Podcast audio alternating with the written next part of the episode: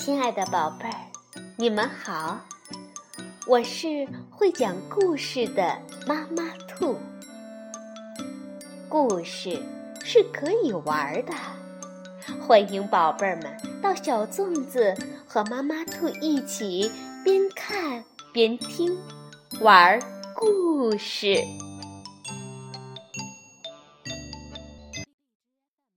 宝贝儿，晚上好，欢迎收听。妈妈兔的花样故事，我们今天讲的故事是由麦田精选图画书出版的，由日本的大叶八生文图，黄素君翻译，名字叫《洒水壶爷爷》。不知道宝贝儿们有没有用过洒水壶？就是用来浇花的那个洒水壶。好，现在就让我们去听一听。洒水壶爷爷的故事。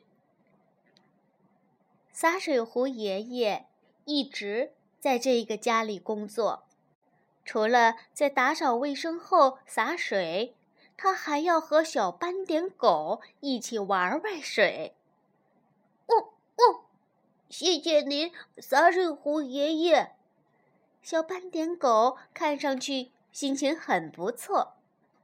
洒水壶爷爷的主要工作是给花盆里的花们浇水。花儿们都开得很美呀！洒水壶爷爷和花盆们打招呼，花盆们高兴地回答说：“多亏您经常照顾我们，谢谢了。”院子里百花盛开，洒水壶爷爷看着这些花朵。笑呵呵地说：“看着你们，我觉得好幸福啊。不过最近，洒水壶爷爷好像有点不对劲儿。这一天，妈妈把洒水壶爷爷高高举起来，说道：‘果然是有些漏水啊。’洒水壶爷爷有点无精打采。小苹果树见了，就问。”怎么啦，爷爷？洒水壶爷爷难为情的回答说：“我我的屁股上好像破了一个洞。”啊，嗯嗯，我有个好主意。小苹果树边说边摇晃着树枝，嗖嗖嗖，嗖嗖嗖，小苹果树上的树叶纷纷落了下来。落在了洒水壶爷爷的身上。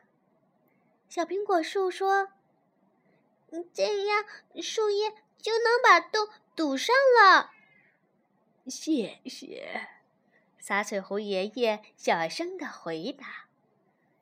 到了第二天早晨，妈妈拿起洒水壶爷爷，一看，哎呀，怎么这么多的树叶呀？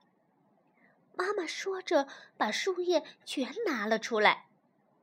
妈妈看了看洒水壶爷爷，说：“看来得买个新的了。”有一天，小满拿着一个蓝色的新的洒水壶，问妈妈：“妈妈，你买了新的洒水壶呀？”“嗯，以前用的那个漏水了。”妈妈回答说。从那以后，洒水壶爷爷就被放在了苹果树下，好多树叶飘落下来，落在了他的身上。蚯蚓呲溜呲溜的扭动着身子，问洒水壶爷爷：“我可以吃这些树叶吗？”洒水壶爷爷说：“可以呀，不过……”你是从哪进来的呢？小仙女回答说：“我是从您屁股上的洞钻进来的呀。”洒水壶爷爷听了之后显得灰心丧气。还真的有个洞啊！不久，冬天来了，洒水壶爷爷安静的睡着了，他的身上也被白雪。盖住了。直到有一天，洒水壶爷爷被蚯蚓的声音叫醒。已经是春天了，冬天里我吃了好多树叶，又舒舒服服的睡了一大觉。蚯蚓一边说，一边钻回了泥土里。没过多久，春天的暴风雨来了，洒水壶爷爷一瞬间就被大风刮了起来。呃，帮帮我！锦菜问。要紧吗？真是被风刮得够呛呀！诶，哪来这么多泥土呀？蚯蚓把里面的落叶全吃光了。